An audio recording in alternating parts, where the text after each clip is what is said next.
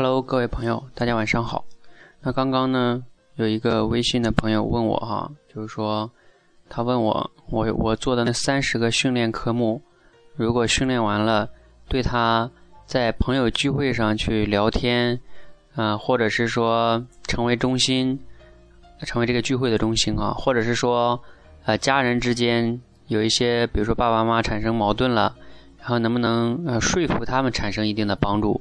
问我那三十个训练科目对这个有没有帮助？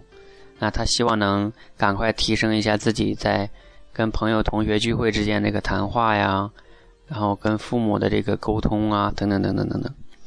那他说这个呢，我表示非常理解哈。大家去练口才，肯定是希望能在实际生活中产生帮助，对吧？那这个没有任何的可以，很正常，非常好。但是呢，问题就出来了一个，就是说。你要明白，我前面也讲过，口才是分为五个阶段的。第一个就是说，你很多的时候是要不敢讲；第二个叫你可以说出口了；第二个阶段，第三个阶段叫你可以讲的顺了；第四个阶段，大家要明白哦，你就要讲出彩，就你可以讲的出彩。大家想一个问题啊，你你可以在朋友聚会之中成为中心也好，成为话题的中心也好，引领这个话题，那起码要求你能在这个。呃，聚会中讲话题呢，讲到出彩的这种程度，也就是说处在第四个阶段。那包括你给你父母去沟通跟说服一件事情，都要达到讲出彩以上的这个水平。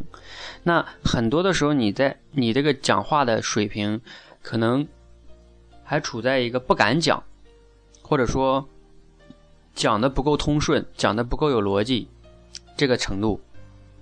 然后你非得说，那有没有一种方法能让我赶快训练到第四个阶段？哦，亲爱的朋友，你要想明白一件事情哦，就是语言是要一个阶段一个阶段学的。你小孩也不是刚开始没学会爬就会跑了，对不对？所以是没有任何一种方法能让你突然间会跑的。